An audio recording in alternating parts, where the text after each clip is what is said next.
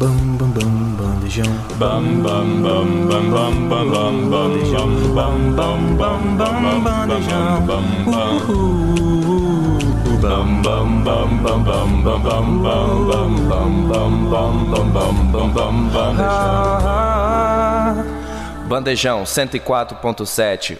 Muito boa tarde para você sintonizado na Rádio Universitária, programa Bandejão. Está começando mais um, o meu, o seu, o nosso, o querido Nude Coletivo. Eu sou Renan Linhares e conto aqui com mais uma vez com a presença dos meus colegas dessa mesa redonda. Muito boa tarde para você, Felipe Dutra. Muito boa tarde, Renan. Muita coisa legal para falar desse final de semana de futebol. Muito boa tarde para você também, Lucas Freitas. Primeira vez com você aqui. A minha primeira vez com você aqui. Excelente, Renan. Uma excelente tarde para você, pro Felipe e pro meu amigo que tá aqui do lado, Thierry Calil. Grande honra novamente. Boa tarde, Thierry Calil. Boa tarde, Renan. Um prazer estar aqui com vocês depois dessa rodada do fim de semana muito boa pro meu tricolor, né? O Botafogo perdendo, Palmeiras tropeçando. Vamos Será falar um pouco que sobre a futebol. volta vem aí no Botafogo e Fluminense? É, Já dá o jogo. seu primeiro destaque da rodada aí, Thierry. Aproveita que você tá com a palavra. Cara, eu queria destacar o futebol do Cruzeiro, né? Ó. Conseguiu ganhar um clássico de 4 a 0 jogando bem. Você o tá América tentando agradar o coração do partida. chefe aqui? Eu tô querendo fazer as pazes com ele, né? Eu acho que durante Uhum. o programa a gente vai se desentender um pouco, porque é normal, porque ele fala muita besteira. Mas acho que vou dar um destaque pro Cruzeiro do Pepa, né? O Pepa que chegou de desconhecido vem fazendo um bom trabalho. Já aproveita então e se defenda. E o seu destaque da rodada, Felipe Dutra? O destaque da rodada, querido amigo Thierry Calil, pra mim é outro time que também vem surpreendendo, o Santos Jodaí Helma, né? Agora Muitos dos comentaristas é, colocavam o Santos como time que com certeza ia brigar pra não cair. Inclusive aqui no nosso querido Nude, teve gente que falou que o Santos ia jogar a Série B do ano que vem, mas o Santos faz um campeonato muito humilde. Não é um time que joga bonito, não é um time que joga da melhor forma possível, mas é um time que consegue defender muito bem, consegue ganhar jogos importantes. Essa vitória contra o Vasco fora de casa foi importantíssima. Então, a briga, a luta, é um time que tem se dedicado muito e tem conseguido pontos que fugiram da, da, da nossa análise no início do campeonato. E o Santos talvez não nem sequer brigue pra não cair nessa temporada. Perfeito, o Santos joga futebol. E o seu destaque, Lucas? Meu destaque vai pro Goiás, né? Que conseguiu parar um Botafogo que parecia Embalado. embalado. Botafogo tá embalado, hein? embalado. Ainda tá embalado, eu acho, né? Acho que isso não vai parar o trabalho do Luiz Castro. Mas o Goiás conseguiu fazer frente, conseguiu vencer o Botafogo por 2 a 1 E acredito que, que merece destaque nessa rodada. Então já aproveita essa deixa e pode dar um, uma análise um pouco mais elaborada sobre essa partida, que o nosso primeiro assunto aqui é Goiás 2, Botafogo 1. É uma partida em que o Tiquinho Soares começou marcando de pênalti, né, abrindo o placar pro Botafogo. É, confesso que eu estava assistindo com um botafoguense e ele começou a cantar a, a música que tá ficando muito famosa aí da torcida do Botafogo pro Tiquinho. Ficou completamente emocionado, gritou, mas no final da partida essa alegria foi se esvaindo, porque o Botafogo não jogou bem. O Botafogo não foi o Botafogo que a gente tá, tava ficando acostumado a ver, né? mas mas ainda dá, deu para ver alguns lampejos de boa atuação não só do Tiquinho, mas de outros jogadores. O Adrielson é um cara que eu destaco sempre, porque eu acho que é um, um dos elementos fundamentais desse time do Botafogo. Mas eu acho que o mérito tá mais pro Goiás do que, pro, do que no demérito do Botafogo. Você concorda, Felipe Dutra? É mais mérito do Goiás ou é mais a marcha lenta do Botafogo pensando nos próximos desafios? Eu acho que é a junção dos dois, né? Porque, assim, o time do Goiás fez um jogo muito bom, mas foi um Botafogo diferente no primeiro e no segundo tempo. No primeiro tempo a gente viu um Botafogo, é, como a gente vem vendo o Botafogo, né? Com troca de passes, com intensidade, no contra-ataque, é, assustando o time do Goiás. Mas na segunda etapa o Botafogo caiu demais, né? Essas tabelas não entraram, o time começou a ter dificuldade para criar jogada, e, e aí entra um outro fato, né? A gente tá super valorizando esse Botafogo. Sim. Esse Botafogo tem limitações técnicas. Esse Botafogo não tem um banco tão bom. Esse Botafogo tem jogadores que estão vivendo um momento muito bom, mas que outros momentos da carreira não, não são jogadores desse nível. Então, não tô falando nem do Tiquinho, tá? Pra mim, o Tiquinho é jogador desse nível. O Tiquinho jogou no Porto, o Tiquinho foi jogador de, de futebol europeu, mas outros jogadores desse elenco não são tão bons assim, como a gente vem vendo, assim, ou como o torcedor vem se iludindo. Mas o que não quer dizer que esse time do Botafogo seja ruim. Mas ele não é o melhor do Brasil, né? Na minha opinião. E o segundo tempo é, mostrou isso. O Goiás conseguiu marcar muito bem, conseguiu sair no contra-ataque. O Botafogo sentiu muito o gol de empate, né? É, na segunda etapa, o, o Goiás parecia estar mais no jogo, parecia estar mais inteiro. E, e o gol da virada surgiu com, com um lance bobo. O Maguinho, lateral, fez o gol depois de uma jogada muito legal do Matheus Peixoto, que é bom jogador. Matheus Bom Peixoto, jogador, que era do Juventude. Jogou bem no Juventude. Jogou Foi bem no pra- Juventude. Foi, pra, foi jogar fora, foi na Ucrânia? Não durou É. muito lá. Não, acho que ele foi pro Japão, algum país assim. Foi. é, na verdade, ele jogou no Metalist, verdade. Isso, na, Metalist, Ucrânia, na depois Ucrânia. Ceará, volta pro Goiás, volta a jogar Série A e, e, faz, e fez um jogo muito bom. E, e o Goiás, assim, um time bem organizado, né? Com o interino ainda no seu comando, mas um time bem organizado. E tava lá embaixo, conseguiu vencer do, do líder. Vitória surpreendente nessa rodada do Importante. Goiás. É, e o Bruno Melo fez o gol no final do primeiro tempo, a gente viu o impacto que teve.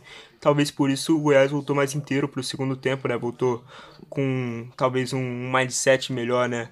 Mais preparado. E eles o estavam precisando Botafogo dessa vitória também. estavam precisando e o Botafogo não pode depender sempre de uma coisa que a gente destacou na última semana, que foram os milagres do Lucas Perry, né?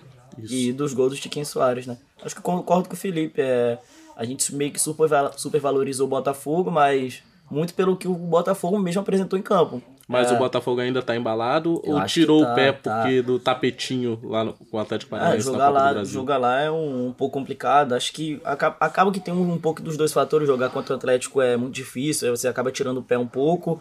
E às vezes o jogo, seu jogo não encaixa. O Goiás conseguiu jogar bem, é muito mérito do Goiás, muito menos demérito do Botafogo. O Botafogo a gente não dá pra criticar, a gente meio que supervaloriza, o time não é tudo isso, mas é normal, quando seu time apresenta bem, sobe o sarrafo, né? O torcedor se acostuma com seu time bom, invicto cinco, Cinco jogos, cinco jogos, e acaba que ele se acostuma e a, qualquer coisa que você apresenta abaixo disso, ele vai cobrar e vai criticar. Bom, enquanto a gente ficou na suposição se o Botafogo estava se poupando e tirando o pé para a Copa do Brasil, um time se planejou para se poupar. Quem? Com cinco mudanças no intervalo. Perfeito. Porém, algo aconteceu. O que você tem a dizer pra mim, Luca, sobre Flamengo 3, Bahia 2, na casa do Bahia, com show de Jorge Sampaoli estreando cinco mudanças de uma vez no intervalo que desconfiguraram totalmente esse time? É, né? O Sampaoli, a gente não, como já dito aqui também no Bandejão, a gente não sabe se é professor Pardal ou se as invenções dele realmente vão dar certo. Mas é, o Flamengo teve grandes mudanças. O Gabriel Barbosa, mais uma vez, com um pezinho do lado do nome, do nome dele. A assistência, É, o assistência né, do P. É, mais um pênalti pro Gabriel Barbosa, que ele converteu, porque ele bate muito bem. O Flamengo veio bem, é, acho que não foi um jogo ruim de início, mas depois acabou, como você disse, desconfigurado e com dois a mais é, não conseguiu ter a efetividade que a gente esperava, né? Quando se expulsa dois e ainda tá sobrando que, uns 15 minutos de jogo ali, a gente espera que o Flamengo vá amassar e vá massacrar e vá meter pelo menos mais um golzinho, e não foi isso que aconteceu. Thierry Calil, tendo que o Jorge Sampaoli põe o goleiro na linha também. O Santos armou um jogo No muito segundo tempo, perfeito. eram 11 contra 8 na linha. Nossa. Pode tomar esse sufoco? Cara, acho que foi uma vitória do Flamengo com gostinho de derrota, né? Muito. Acho que o torcedor não ficou nada contente. Óbvio, venceu o jogo, três pontos importantes, se afasta da zona de rebaixamento que o time chegou a frequentar.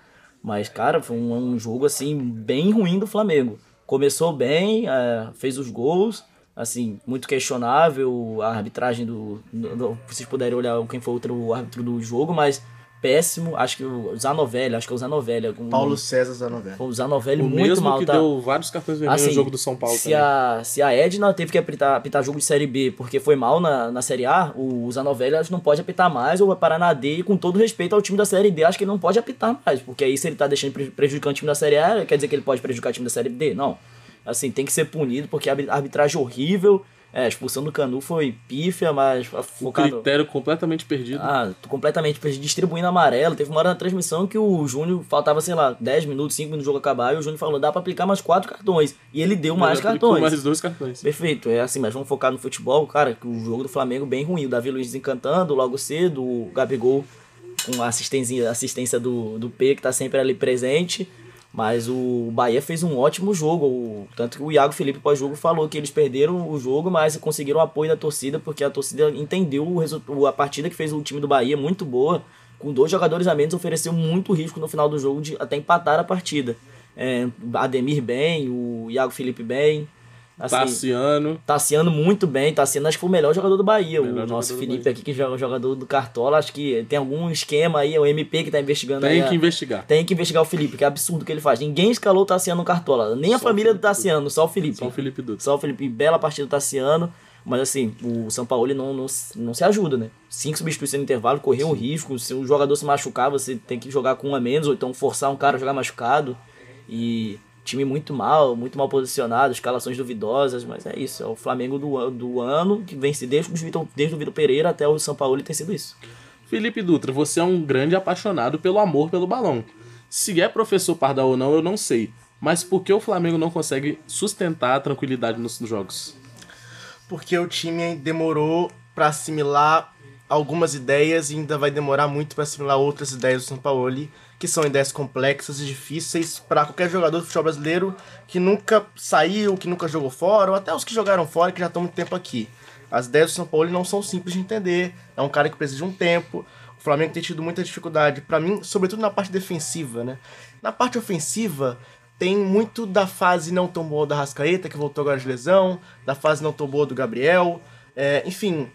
Mas na fase defensiva, os erros são individuais, mas o time ainda é muito permissivo. O Flamengo é um time muito permissivo.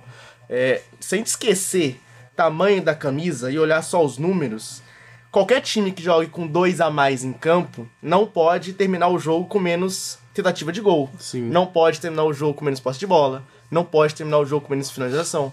Então, assim, deu muita coisa errada pro Flamengo e a vitória ela chegou a ser casual. A vitória no final de semana foi casual.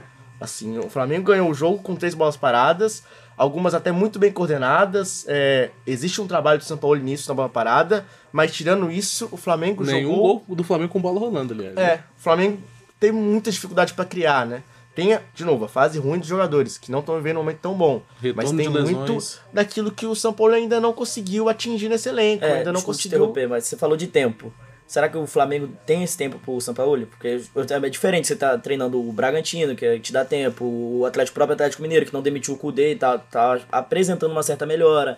Ou ou qualquer outro time aí, o Botafogo, que, que segurou o Luiz Castro e tá tendo resultado. Será que ele vai ter tempo, esse tempo no Flamengo? É um erro da diretoria, porque o São Paulo precisa de tempo. Se os, assim, por outro lado, o São Paulo é um cara de uma temporada só, mas mesmo sendo um cara de uma temporada só, o São Paulo precisa de um tempo na temporada para poder evoluir seu time. E ele não, assim, se ele não tiver esse tempo, o Flamengo vai ter mais um técnico muito bom, com um elenco muito bom, que não vai dar certo. Essa é a grande verdade. O São Paulo precisa, pelo menos, pelo menos seis meses para assimilar algumas ideias com esse elenco, para esse time poder atacar melhor, defender melhor, fazer coisas melhor dentro de campo. O Flamengo tá indo muito mal. Bom, agora indo falar um pouco sobre um futebol majestoso, tivemos o clássico Corinthians e São Paulo empatado em 1 a 1 e Luca Freitas. Era esperado um favoritismo do time do São Paulo, dado o momento tenebroso do Corinthians e a- o psicológico completamente abalado? Era o momento desse São Paulo finalmente superar esse tabu na Arena Corinthians? Ou tudo normal, esse empate em 1 a 1 ficou de bom tamanho? Era esperado, mas clássico a gente sabe que é diferente. E ainda mais na Neoquímica, né? O apoio da, da Fiel é, é diferenciado. São Paulo que nunca venceu na Neoquímica Arena, tá? Jamais. Exatamente, lá, lá é difícil de jogar. É, mas o jogo foi, apesar do São Paulo ter um domínio na posse de bola, né? Os dois times finalizaram apenas sete vezes, então os dois criaram chances, mas o São Paulo foi melhor. O São Paulo poderia ter vencido caso não tivesse pecado tanto na finalização. E acho que se continuar dessa maneira, o próximo confronto entre os dois times vai dar São Paulo, na casa do São Paulo, né? Porque aí não vai ter fator torcida, não vai ter nada e a fase do Corinthians é ruim. É, o Corinthians tá uma bagunça e é, eu desejo o melhor porque daqui pra frente vai ser um Deus nos acuda. Thierry Calil, é o suficiente pro Luxemburgo ter um respiro com a torcida? Acho que pelo contrário, a torcida do Corinthians é uma das torcidas que Olha mais que cobra. quarta-feira, 9h30, tem Atlético Mineiro e Corinthians na Copa do Brasil. Eu não, eu não sei, cara, eu não- já não entendi a contratação do Luxemburgo. Eu acho que ele não é um cara que tem a cara do, do Corinthians, né? Ainda mais tem um cara que tem uma história no Palmeiras, foi uma contratação que eu não entendi O muito último bem. clube que ele treinou, inclusive, nesses, É, todos é, esses anos que é ele um tava dos- sem trabalhar. É um dos clubes, ele tem muitos trabalhos questionáveis e já é um treinador assim que muito, muita gente julgou como ultrapassado. Não entendi muito bem a contratação, mas ah, agora que tá lá, vamos ver o que, que se dá resultado, né? E não vem dando resultado. Eu acredito que a diretoria do Corinthians é, se iludiu um pouco com a questão do Fernando Lázaro, que Uhum. logo após a saída do Vitor Pereira, o Fernando Lázaro, é, os jogadores elogiavam muito o ambiente. Uhum. E eu acho que a gente conhece o Luxemburgo e a melhor coisa que ele tem a fazer é o ambiente com os atletas mesmo. Mas agora as ideias de futebol dele não sei se se aplicam muito bem a esse elenco. Eu acho que eles procuraram um treinador com algum nome, porque se falava muito de, de estrelismo no, no vestiário do Corinthians. É muito, muito cacique pra pouco índio, é nosso dita- o ditado popular, né? E acho que eles buscaram esse treinador, mas não entendi muito bem e acho que não vem dando resultado. O, o Corinthians não consegue, não apresenta um futebol que você enxerga melhora. Foi muito inferior ao São Paulo. São Paulo, assim, mais uma arbitragem duvidosa na Série A. Não concordo com o gol anulado do Caleri no, do, do, do São Paulo. Caleri sobe, disputa a bola com o Fagner, normal. Duvidoso. Acho que foi um- uma disputa de bola e é isso. E o pênalti dado pro, pro Corinthians também não concordo. O jogador vai desequilibrado, o Rafinha tá protegendo a bola, botou a mão pra proteger e o juiz deu pênalti. Assim, dá pra marcar? Talvez. Mas assim, se tiver que marcar esse tipo de pênalti, vai ter uns 10 a cada rodada do campeonato. É, mas o Corinthians muito mal, o São Paulo bem, tem que ressaltar isso. O Dorival, mais um trabalho bom do Dorival. É, saiu do Flamengo meio que chutado, é, meio, pô, fizeram um- um- uma sacanagem com o que fizeram com o Dorival no Flamengo e ele vem pro São Paulo, aceita. Foi um pouco questionado de pegar aquele time do São Paulo duvidoso, fraco, o trabalho fraco do Rogério Ceni, mas o Dorival vem fazendo mais um bom trabalho e o time do São Paulo vem acertando. Felipe, apesar do São Paulo ter levado o empate, isso mostra uma estagnação no- na evolução do São Paulo ou esse jogo também apresentou alguma evolução? Bom, tivemos é, na Arena Corinthians um duelo de dois técnicos que estão começando seus trabalhos. O Dorival tem sete jogos pelo São Paulo, é, com bons resultados, com boas atuações, enquanto o Luxemburgo foi pro seu quinto jogo na frente do Corinthians sem nenhuma vitória. O, o Luxemburgo nas coletivas sempre tá falando muito do aspecto anímico do jogo, né? Querendo motivar seus jogadores, motivar, porque estão jogando no Corinthians e a camisa é pesada e a torcida vai apoiar. Mas dentro de campo, o Corinthians, assim, tem criado muito pouco e tem jogado muito pouco. Assim, é talvez o time mais preocupante dos grandes, sem dúvida nenhuma, nesse início de campeonato. Tá na zona de rebaixamento. Zona de rebaixamento, e assim, eu não sei se vai sair de lá tão cedo. Será que esse Corinthians ficou com inveja da colocação que a gente projetava pro Santos no início do, do nosso, na nossa previsão? É, vem desempenhando esse papel, né? Assim, o início do Luxemburgo realmente é muito mal. O Corinthians Risco com de muita rebaixamento? dificuldade. Risco de rebaixamento. Eu acho que assim, o Luxemburgo tem, assim, vai ter alguns jogos ainda no comando do Corinthians, mas se continuar perdendo, daqui a pouco vai sair, que a gente sabe como é que é. Mas assim, e do outro lado, o São Paulo, que apresentava muitas melhoras, mas pra mim também não jogou bem no, no jogo de domingo. Assim, os- em- quando fez o gol, tava bem no jogo, criando chance. Mas depois do gol começou a tocar a bola de forma muito morosa, começou a tentar segurar o resultado. Quando do outro lado você tinha um Corinthians que, se você forçasse a barra, podia ter feito o segundo gol, o Corinthians deixava muito espaço. E aí o jogo foi pro lance que com certeza mudou a história da partida. E é um erro, pra mim, crasso do Bruno Aleu de Araújo, Sim. que é o pênalti do Rafinha. É, não tem intensidade pra mim pra derrubar o Wesley. Eu olhei esse lance por ângulos e ângulos diferentes, com velocidades diferentes. Eu até agora tô muito confuso com o que, que o juiz conseguiu enxergar ali naquele momento da partida. E o Bruno Arleu marca com uma certeza incrível. É na hora do lance, é em Convicto. cima do lance, é convicto. Assim, um lance polêmico, eu também acho, concordo com o Thierry. O gol do Caleri é mal anulado. Assim, a arbitragem muda muito a história do jogo, porque se o São Paulo vai pro intervalo com 1x0, dificilmente o Corinthians jogando do jeito que tava, se não tivesse uma melhora muito grande, conseguir empatar o jogo. Então, assim, o São Paulo perde a grande chance de ganhar né, no Corinthians, talvez nesses 16, 17 jogos que teve lá, talvez seja a grande chance que o São Paulo teve de ganhar no Corinthians. E não ganhou por um erro de arbitragem. Pra mim é muito claro isso. O São Paulo fez o jogo abaixo, não acho que o São Paulo jogou bem. O São Paulo, em algum momento, até pareceu estar feliz com o empate, que eu acho que não deveria acontecer, porque é um time hoje melhor do que o Corinthians. Mas assim, o Corinthians tá muito abaixo, depende muito do Roger Guedes, depende muito do chutão, assim. É, tá, tá feio. Péssima tá, temporada do Yuri Alberto, né? Péssima temporada do Roberto, tá feio, tá difícil de ver um jogo do Corinthians. O Corinthians tá apresentando muito pouco até agora. Bom, mencionei o Santos aqui que muitos projetavam que estaria na zona de rebaixamento até agora, um potencial Z4. Alguns de nós aqui naquela votação no início do ano até já projetaram que era correto a presença, a participação do Santos na Série B, porém foi enfre- enfrentar o Vasco da Gama Em Vasco. em Vasco, que supostamente estava embalado após o grande empate em 1 a 1 com o Palmeiras e a vitória sobre o Atlético Mineiro, mas apresenta uma queda. Empatou e empatou com o Fluminense também. E empatou com o Fluminense. Foi 2x2 contra o Palmeiras, isso. 2x2 contra o Palmeiras, correto. E aí, Thierry Calil, Vasco 0, Santos 1. Faltou pro Vasco ou sobrou pro Santos? Cara, no primeiro tempo faltou pro Vasco. O Vasco não encaixou no primeiro tempo. Mais uma escalação duvidosa do Barbieri, que o pessoal não entendeu muito bem. Ele foi pro jogo com, com Galarza e Barros, o moleque da base, que até se destacou no Campeonato Carioca, mas Depois não Assim, teve muita oportunidade. Sem, é, não depois, tem oportunidade, sem experiência alguma, aí você entra num jogo já pressionado, com a torcida pô, no seu ouvido te chamando de burro, te que- questionando o seu momento. E aí você escala mais uma vez uma escalação diferente, e o time não encaixa no primeiro tempo, acabou o primeiro tempo sendo chamado de burro, e do outro lado o Santos que parece que tá encaixando e tá entendendo o estilo do Odair. O que, que tem na água lá dos meninos de Santos? Vai, que parece que vai cair o raio de novo lá na, lá na vila, né? O, esse David Washington é diferente. Da- Eu já- acho que se tem um time que a gente pode cravar que não cai mesmo é. é tem Santos. alguma coisa lá, cara. Tem, tem o... A gente tá falando, lógico, do, do rebaixamento. O Santos nunca caiu e quando parece que vai cair, nunca cai. Mas também tô falando da, da base do Santos. Da é impressionante. Santos. Todo ano sai alguém. Esse menino, 17 anos, David Washington, estreou na, na Sul-Americana contra o News Old Boys. É, perdeu o jogo, mas já, já estreou, tipo, mostrando que tinha alguma coisa. E aí, nos dois nos jogos seguintes, ele já faz gol. Foi ontem, ontem fez um belo gol. Ah, O Lucas Lima faz uma bela jogada pela esquerda. Deu o passe pra ele, ele com muita calma. Parecia um centroavante experiente. É, tirou do zagueiro, deu uma chapada no canto. Assim, parece um jogador veterano já. Então, o Santos fez o primeiro tempo muito bom. O Lucas Lima bem no jogo. É, mas no segundo tempo, o Vasco foi superior. As mudanças do Barbieri encaixaram. Mas não foi suficiente para conseguir um empate. A torcida tá pegando o pé. Ontem acabou o jogo chamando ele de burro muito. Muita, muita, muito questionamento sobre o Barbieri no comando do Vasco.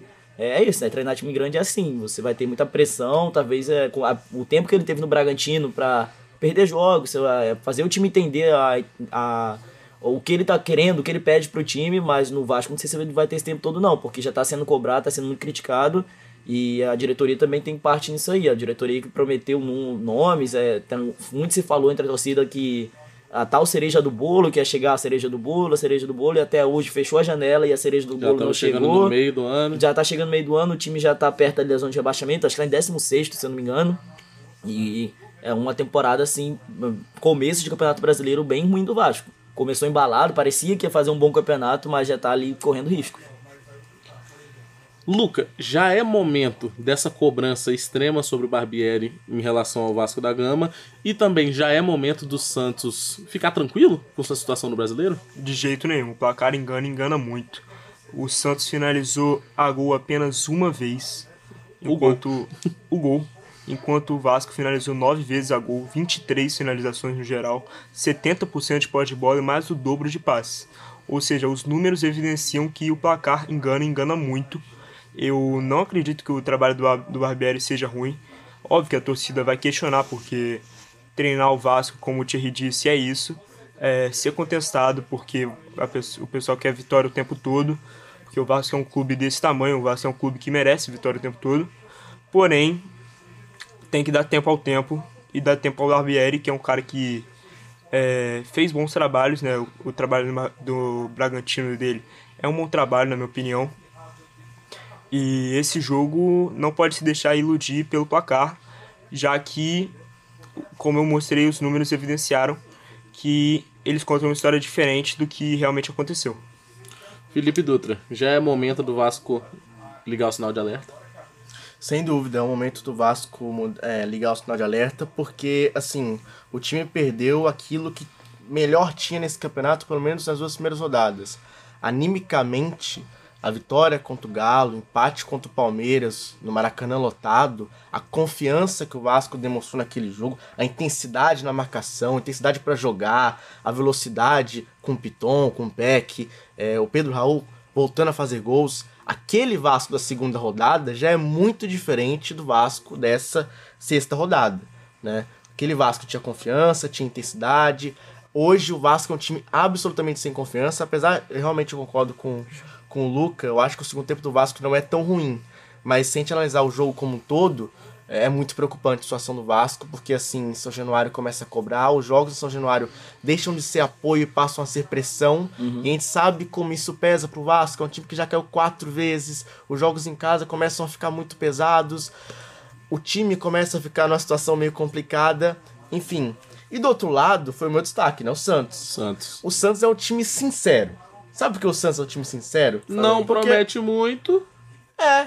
O Santos, assim, ele sabe que não vai nem sempre jogar melhor que o adversário, ele sabe que nem sempre vai ser melhor, mas ele entrega ali o que ele tem que entregar no jogo. A jogada foi interessante do Lucas Lima, o gol do David Washington, né? E param É, por aí tem mesmo. jogado o Lucas Lima, né? O Lucas Lima tá jogando muita bola. Realmente, o Lucas Lima tá fazendo uma Talvez temporada só sabe jogar futebol com Pós- essa camisa, parece. pós-paulista, né? Pós-paulista, o Lucas Lima tá realmente jogando muita bola. Esse David Washington, muito jovem, muito, bom jogador, outra promessa da Vila. Sendo que o centroavante titular também é muito jovem, né? Foi escalado pra seleção sub-20. Marcos Leonardo. Então, assim, esse Santos com uma garotada, como sempre, com uma Sempre uma garotada, garotada. vai se reinventando. Assim, não vai jogar bonito, vai perder muitos jogos é, fora de casa, mas dentro de casa vai dar vida e às vezes vai conseguir bons resultados. Ganhou do América, Esse é o ganhou do futebol do Bahia. Odaí. Hoje o time É. tá, acho que tem sétimo aqui. O Odaí Tem é sétimo, isso. Não assim, pode não jogar é. bonito, mas vai pontuar, vai ser consistente e vai. não- Acho que não vai correr risco de cair, não. É, eu também acho que não vai correr risco, mas assim, sétimo lugar pro Santos. Pra quem- quatro derrotas seguidas, esse Odaí não cai do Santos, não? Acho que não. O, não sei, o, que- o diretor de futebol, o Falcão, já falou que confia muito nele, confia no trabalho, não vai, vai mandar embora. Muito porque, também por momento de mercado, né? É, vai mandar o Odaí embora e vai trazer quem? Se o Odaí for mandado embora, o Corinthians contrata. Pode ser, acho que, acho que até combinava, combinava mais com que o Luxemburgo. Mas Pode, pode acontecer, tá? Nunca Pode acontecer, duvidem nunca- do futebol não brasileiro. duvidem da dança das cadeiras do Campeonato Brasileiro. Falando em dança das cadeiras, um giro rápido agora por, pelos nossos outros placares e comentários rápidos de vocês. Começa aqui com Atletiba, Atlético Paranaense 3 e Curitiba. Comentários? Ah, pode falar, Luca. É, eu acredito que o Atlético correu perigo, né? Não pode. É, não vinha perdendo pro Coritiba em casa nas últimas 10 partidas é, lá no tapetinho. É, eram. não tinha nenhuma derrota. Desde, desde 2000 que o Atlético Paranense não perde em Campeonato Brasileiro pro Curitiba em casa.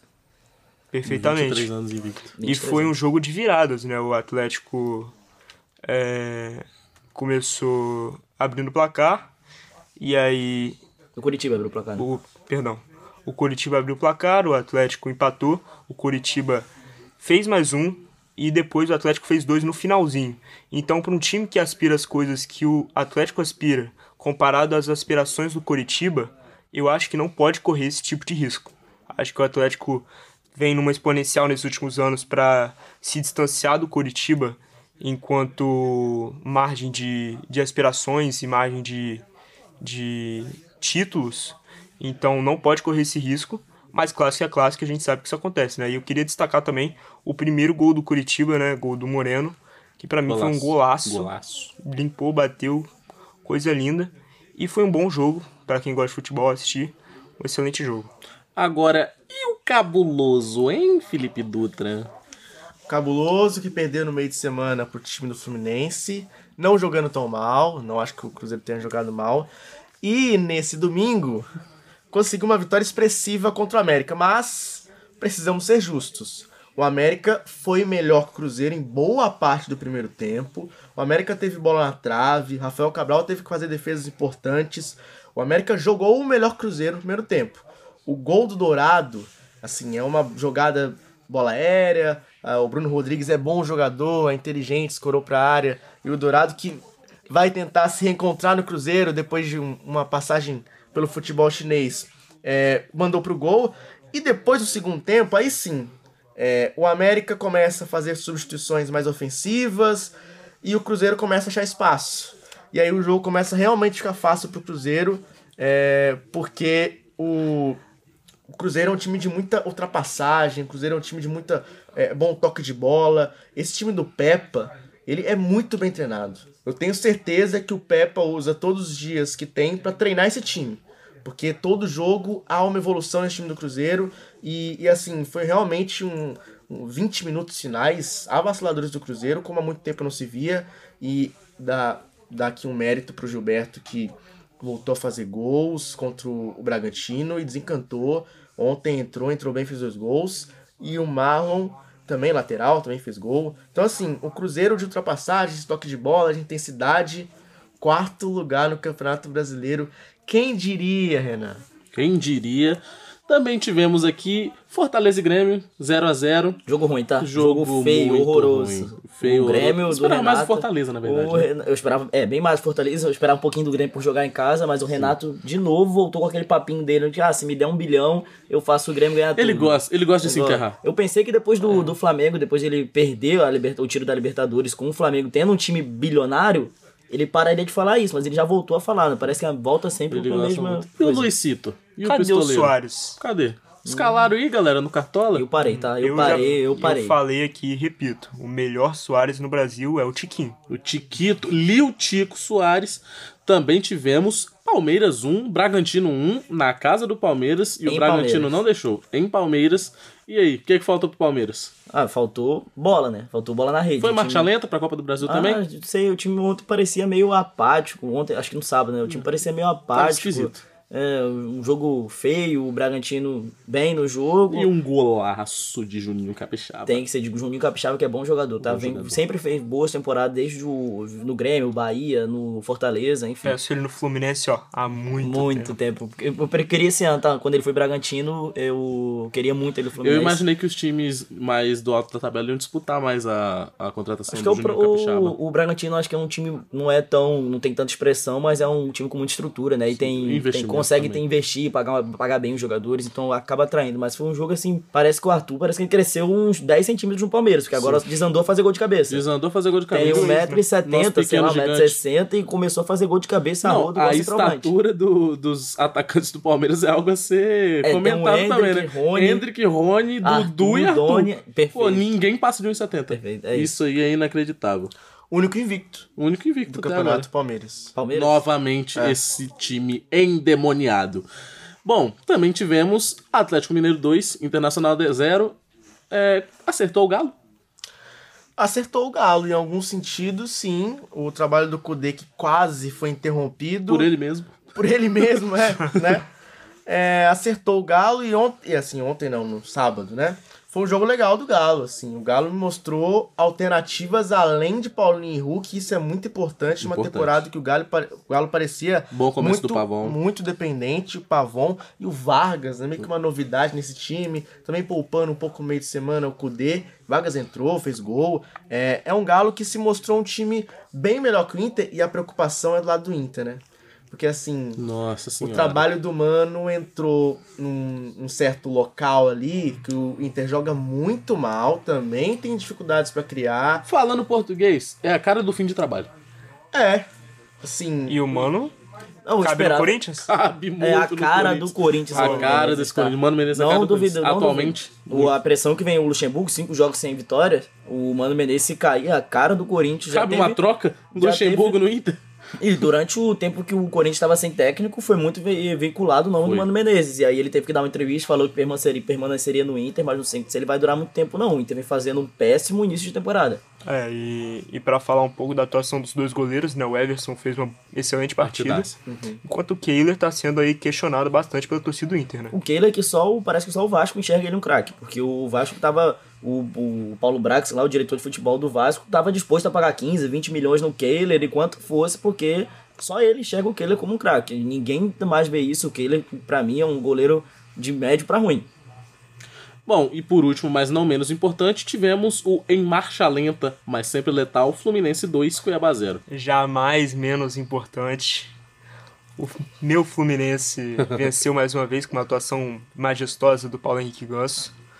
Uma, uma assistência ali que ele dá meio com um pisão na bola, ela quica e o Nino marca o primeiro gol e depois ele mesmo faz o segundo, né, numa batida, numa jogada trabalhada. É, o Fluminense mais uma vez vence, mas dessa vez, pelo menos a mim, não convence.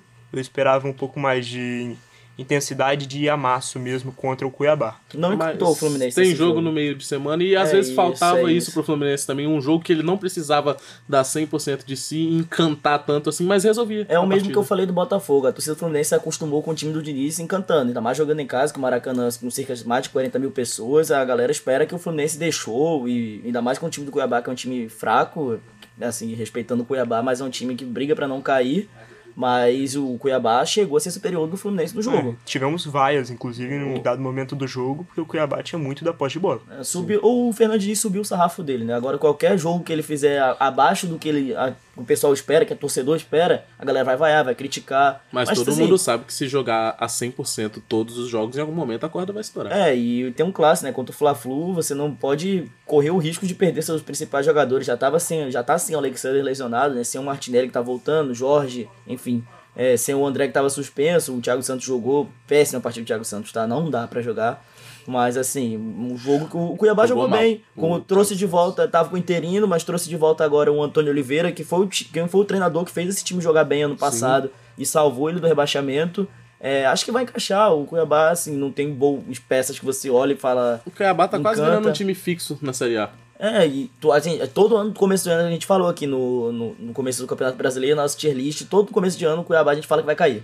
Sim. E todo, já faz o quê? Ah, Três anos que o Mas, Cuiabá. assim, esse ano eu acho que realmente vai cair. Você acha? Eu acho que tem Eu times acho. jogando piores futebol. Acho que tem Quem joga pior pior. atualmente, Corinthians ou Cuiabá? Ah, o Corinthians O fácil, o Inter joga joga pior que o Cuiabá. O E o Cuiabá é aquele time que tira ponto de time Cuiabá. grande. E assim, jogar, acho. acho. que é bem mais fácil jogar no Beira Rio, na Neoquímica Arena. Lógico, jogar na Neoquímica Arena contra a torcida do Corinthians é difícil, mas jogar lá em, no Mato Grosso é complicado.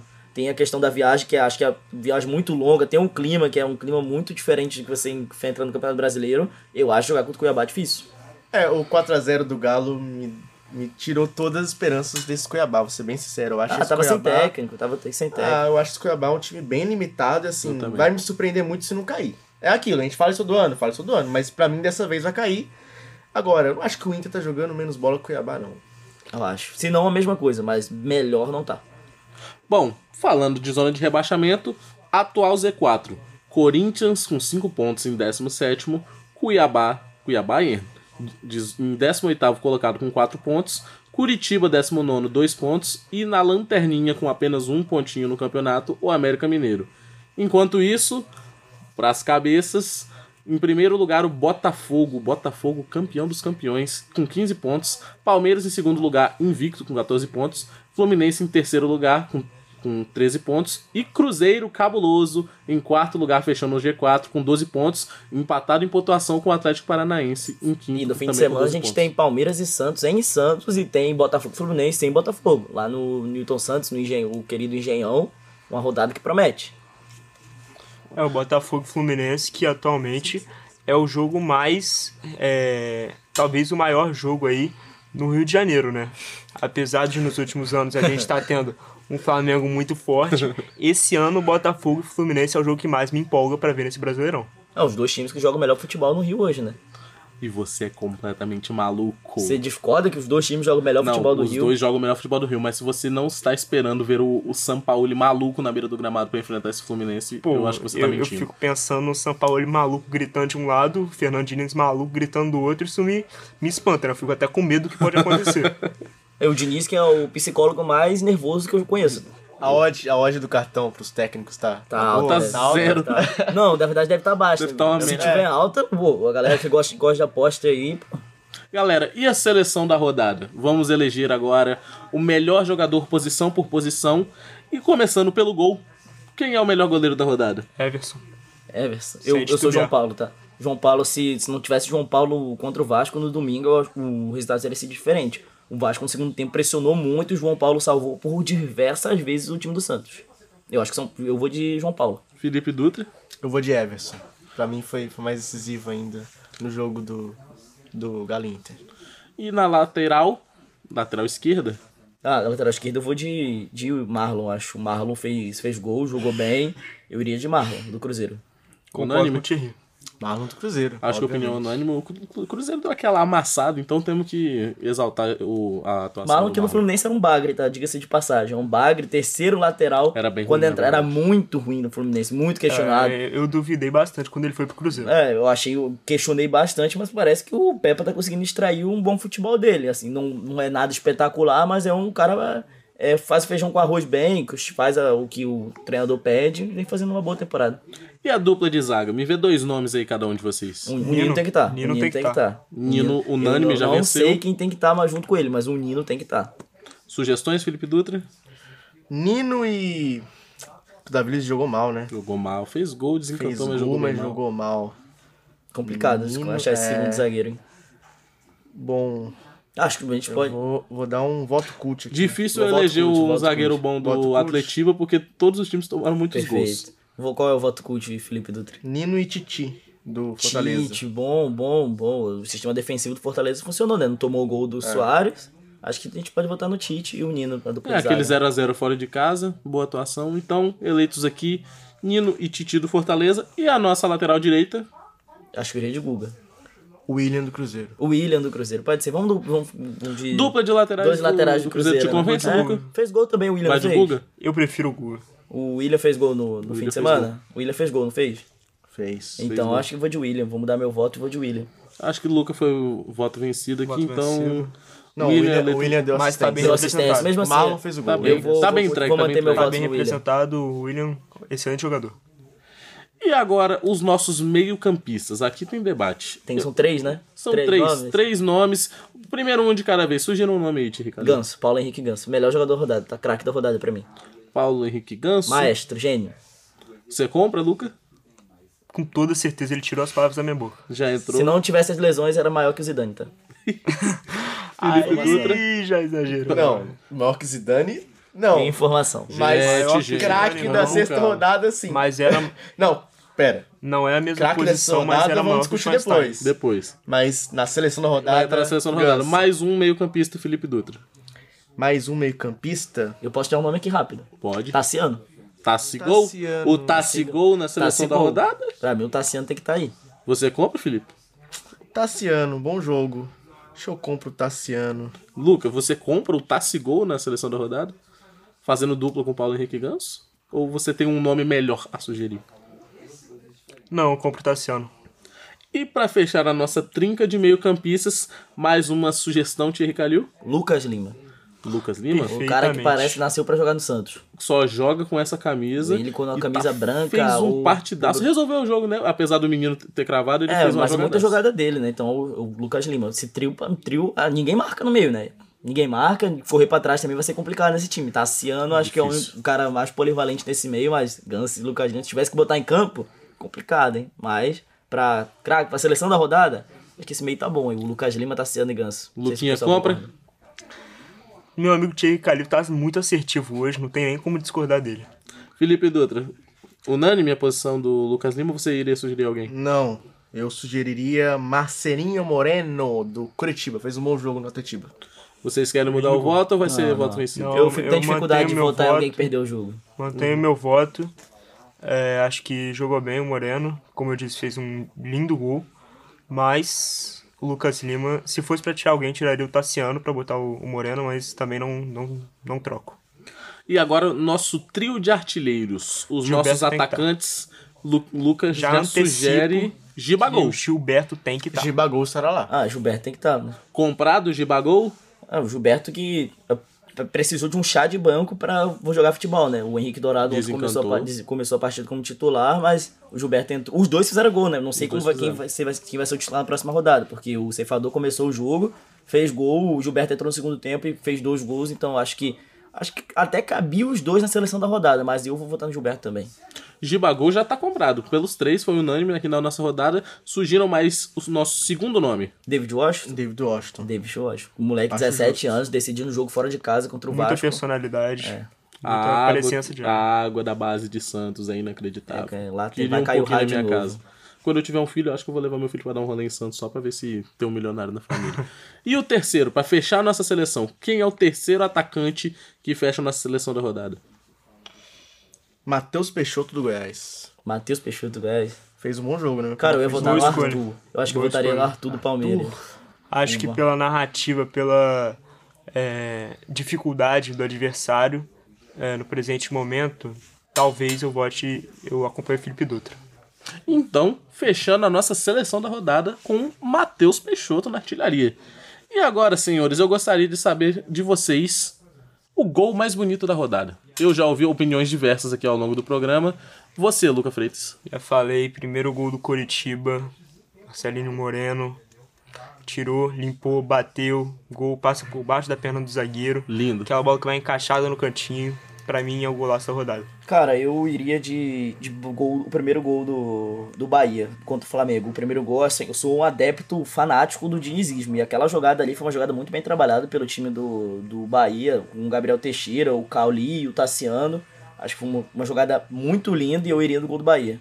Aproveitar que você citou o dinizismo para ressaltar de novo a assistência do Ganso, que se o, a- o cruzamento do Marcelo já foi linda, e o, o Ganso dá uma pisadinha, dá uma assistência linda, e o Nino vem batendo, então é um gol que pra mim também poderia estar. Também. Tô, tô com- Mas então acho que eu- você me induziu agora, talvez mudar meu voto, tá? Porque Induzir? uma jogada, um cruzamento. É acho isso que que eu assim, quero Panelinha de fazer. Fluminense Eu acho É isso que eu quero cruzamento fazer, do porque eu Marcelo- queria votar na do Fluminense, mas eu sei que o voto certo é o primeiro o gol, gol do coletivo. coletivo do Bahia foi mais Cara, bonito. mas se você olhar o gol do Fluminense, o cruzamento que o Marcelo acerta não é qualquer, qualquer lateral que acerta no Brasil, tá? É um cruzamento muito perfeito. Mas ele a- não é qualquer lateral, ele, é o, Perfeito, ele Marcelo, é e o Bahia. Aí a, a bola, quando chega no Ganso, se é um jogador. E o Bahia. E o Bahia é o Bahia. se é. Pô, mas tem o que, tem que respeitar o Bahia, pô, que isso. O Tassigol. É, o, o, o passe do Ganso, a bola, se é qualquer jogador normal, tinha tentado chapar a bola e a bola ia, ia sei lá, isolar. Porque ela, ela quicou antes de chegar no pé dele. E a genialidade do Ganso pra bater com a sola da chuteira pra ela não, não passar por cima ou não errar o passe é incrível. Fora a pegada de voleio do Nino, né? É, Mas- o Nino tem feito mais gol que muito atacante por aí, né? Perfeito. E a, que, a, que- atacante rubro-negro? Atacante rubro-negro, atacante que veste azul aí, que é uruguaio. Perfeito, perfeito. A galera entendeu Então, o que após Luca falar. Freitas induzir o voto de Thierry Calil, Não, eu vou, vou manter no Bahia, vou manter no Bahia. voto mantido no no Bahia, Bahia. Bahia. Felipe Dutra, gol mais bonito da Vou dar um voto diferente. Juninho Ah, Capixaba lascou. do Red Bull Bragantino. Você vai mim, um decidir. chute de fora é quase indefensável. Não sei se dá pra falar indefen é, indefensável. Porque assim, não foi tanto Se no o ângulo. Everton tá em dia de Everton, É, talvez peça, mas mesmo assim, eu vou consagrar o mérito do chute incrível que acertou o Juninho Capixaba contra o Palmeiras na Arena. Você decide. bom, entrou um jogador do Bahia na nossa seleção da rodada, não entrou? Entrou. Eu tava mais pendendo pra votar no, no gol coletivo do Bahia, mas como o Juninho Capixaba ficou de fora da seleção da rodada, eu vou dar esse voto de honra pro gol mais bonito dele, pra ele ser mencionado aqui Capixaba, né? na nossa súmula. Capixaba, né? E o craque da rodada? Ah, Paulo Henrique Ganso. Paulo Isso aqui é Henrique Ganso. poupa-tempo. Paulo Henrique Isso Ganso. aqui não... Poupa Uma tempo? Assistência, gol, Paulo Henrique Ganso. O melhor jogador da partida. Gilberto foi importante também, mas uma partida que já tava 2 a 0 Sim, acho que o, o Ganso decidiu. Se não fosse o Ganso, talvez o Fluminense não teria vencido. Você compra o voto da dupla tricolor, Felipe Dutra? Eu acho justo o voto no Ganso, apesar de achar o jogo do. O jogo de outros jogadores também interessante. Dá pra citar o David Washington no time do Santos, o próprio Gilberto do Cruzeiro, o Matheus Peixoto no Goiás. Acho que fizeram partidas interessantes, mas. Gostaria de citar o Nino também, né? Nino também. Uma recuperada. Cara, teve uma- um é isso, eu ia lance, falar uma desse lance agora, eu ia recuperada de desse- bola que ele atinge 35 km por hora. Cara, você olha o Que é uma lance, coisa de você. maluco. Ah, Quando a bola chega no atacante do, do Cuiabá, você não enxerga o Nino na, na câmera. Não, o Fabrício Bruno fez aquele desafio, né, para qual atacante poderia ser mais rápido que ele.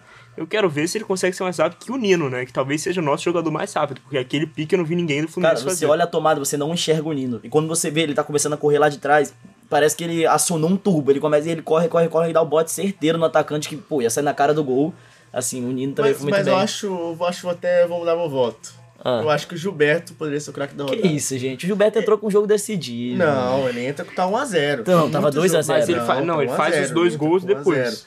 Ele faz os dois Não, ele faz entra, mas ele faz os dois gols quando É, tinha mas, tá 2 a 0, Eu acho gente. que tem mérito sim do cara que, que entra e mata o jogo. Acho Mas você foi voto vencido. voto vencido. Então, voto Paulo Henrique Ganso está Maestro, consagrado gênio. como craque da nossa rodada. Então, ó, vou te, quer, quer informação? Tem que estar Informação. na próxima convocação da seleção brasileira, tá? Vamos Gilberto? com Vamos com calma. Não Gente, acho. Não acho. temos nem treinador. 10. Não acho. Se a gente acho. tivesse o Paulo Henrique Ganso na Copa pra achar aquele passe contra o Croácia, Vamos com A gente não tinha calma. Mas tinha que calma. ter esse ganso. Torcedores. Tinha que ser o ganso desde um, cara, 2010. um cara bem O trabalhado pelo isso. Diniz que tem que estar na próxima é o Caio Henrique.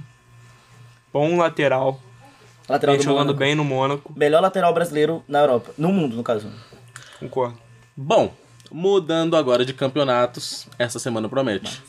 Copa do Brasil, galera. E temos nada mais nada menos numa terça-feira à noite, Flamengo e Fluminense, Fluminense Nervoso, e tá? Tô Flamengo. nervoso. Palpite dos nossos comentaristas na mesa redonda. Felipe Dutra, Flamengo e Fluminense. Fluminense e Flamengo. Fluminense, Fluminense Flamengo. Flamengo. Em. Fluminense. Em Fluminense. 2x0 Fluminense. Que isso, gente. Luca Freitas, o comentarista tricolor. Renan. Vou te Você falar sentiu uma aqui. parada? Eu senti uma parada diferente. O dedo do Diniz? Da última vez que eu senti, o Fluminense meteu 4. Mas dessa vez eu tô sentindo pro lado negativo. Eu tô sentindo O que o amor Império pelo do balão. Mal vai vencer. O time das trevas? Eu O espero time o das Mal trevas vença. vai vencer. E eu acho que vai dar Flamengo 2x1. Que isso. Thierry Calil. Cara, você quer a verdade ou você quer que... Você quer o coração você Não. quer a razão? Thierry Calil, o jornalista. O jornalista. Jornalista, Depois o voto do entretenimento. olhando o momento do Flamengo, o amor pelo balão não tá rendendo, o time não encaixa. 2x1 Fluminense. Uhum. Jornalista, tá? Jornalista. Crava todos os gols pra você aqui. Gol Crava. do Gabriel Barbosa de pênalti. Tem que estar assistência do Pedro pra ele. John Arias e Germancano. Correto. Você e quer o o coração? Thierry Coração? Pela bola que o Flamengo joga ou a bola que o Flamengo não joga e pela bola que o Fluminense joga. 4x0 Fluminense. É, se o Cano Fora o baile. fizesse gol, Compro ele- 3x0 Fluminense. Fora o baile, tá? Se o Cano fizesse gol, No ele jogo. passa o Fred né, no- na artilharia dos Fla-Flus. É, são oito jogos e sete gols. É uma marca assustadora do Cano. É isso mesmo. Na sequência, Palmeiras e Fortaleza, na casa do Palmeiras. Em Palmeiras. Em Palmeiras. Thierry Calil, placar. Palmeiras e Fortaleza em Palmeiras. Olha 1x0 que- Palmeiras. Olha que o momento dos dois times. São bons. São bons. E o o Fortaleza Fortaleza, bem é um bom time bem treinado pelo Voivoda. Se há um time pra eliminar o Palmeiras nesta fase, eu acho que é o Fortaleza. Eu acho. Não sei, mas eu acho que o Palmeiras vence por 1x0. Luca? Vai ser 2x1 Palmeiras na saída e na volta. Que 2x0 pro. Fortaleza. Fortaleza vai eliminar o Palmeiras. Felipe Dutra. 3x0 Palmeiras. Meu voto é 1 a 1 Tudo resolvendo no Bom, Castelão. Bom, bom, bom. Lá no Castelão é difícil. Vai, Fortaleza. Santos e Bahia. Felipe Dutra. Na casa do Santos. Santos, Santos. e Bahia. O Santos já venceu o Bahia 3x0 pelo Campeonato Brasileiro. Exatamente. Eu acho que agora vai ser 2x0 Santos. Luca Freitas. Concordo com o Felipe, 2x0. Acho que vai ser goleada do time do Ordaí Helma. Aquele 1x0, que é a goleada do time Pra do Ordaí. mim também. 1 É a 0 goleada, Goleada do Santos. goleada do Santos, 1x0. E agora? Agora temos aqui um clássico dos azulões. Grêmio em Grêmio contra Cruzeiro. Quarta-feira, sete e meia da noite. Duelo do maior campeão da Copa do Brasil e o segundo maior, né? Luca Freitas. O pepismo vai prevalecer É em Grêmio Na o jogo? casa O jogo do Grêmio? É em Grêmio? na Ah, casa do Grêmio. O pepismo vai chegar e não vai nem saber onde que eu tô, quem é. Vai meter 3x1. 3x1 isso? no jogo de ida. Se não for 3x0. O, o Grêmio Copeiro, você tá falando, né? O você Grêmio tá falando do Grêmio Copeiro. Pode confiar. O Concorda, pepismo vai prevalecer Não, e vai ter discordo, gol do discordo, Bagre discordo. Rodrigues. O time, o time do Renato, ele é, ele é, ele é forjado pra jogar competições de Copa, né? O, o- não o time do Renato, o Grêmio é, em si já é forjado pra jogar competições de Copas. É o Grêmio Copeiro. E jogando em Grêmio, acho que 2x0 Grêmio. Não jogo, não, já que é um resultado bonito. Faz 1x0. Forte. O Cruzeiro vem pra cima tentar empatar o já jogo e no contra-ataque o, o Grêmio faz o segundo jogo. Segundo gol. Acho E que o 2 a 0 nosso comentarista cabulindo, Felipe Dutra, não concorda. Estão zicando o meu Cruzeiro nesse momento 0x0. 0x0, jogo de Jogo horroroso. Sabe? Jogo feio. Eu voto 1x0 Grêmio na ida. E agora, Não, mas calma que esse Cruzeiro vai virar. Em casa ele vira e eu acho que o Cruzeiro Em elimina o Cruzeiro, o. Cruzeiro é, é muito forte. Esporte Recife é e. São Paulo na Casa do Esporte. Jogo quarta-feira, 8 da noite, Felipe Dutra. Placar. 2x1 São Paulo. Esporte, apesar de jogar a Série B, é um time muito bem Mas é, é em esporte o jogo? Em esporte. É em esporte o jogo, né? No Recife. No Recife. Cara, Recife vai ser 0x0. 0x0? Cravo aqui 0x0. O, o, o Leão do Pici vai. Leão do Pici não, que isso? Me O desculpa. outro Leão. Opa! Desculpa, Isso dá um torcida. Proibido de pisar no Nordeste a partir de agora. Nesse momento, a audiência. O Leão. O, o Leão acho que vai, vai vencer e vai ser 1x0, vai surpreender.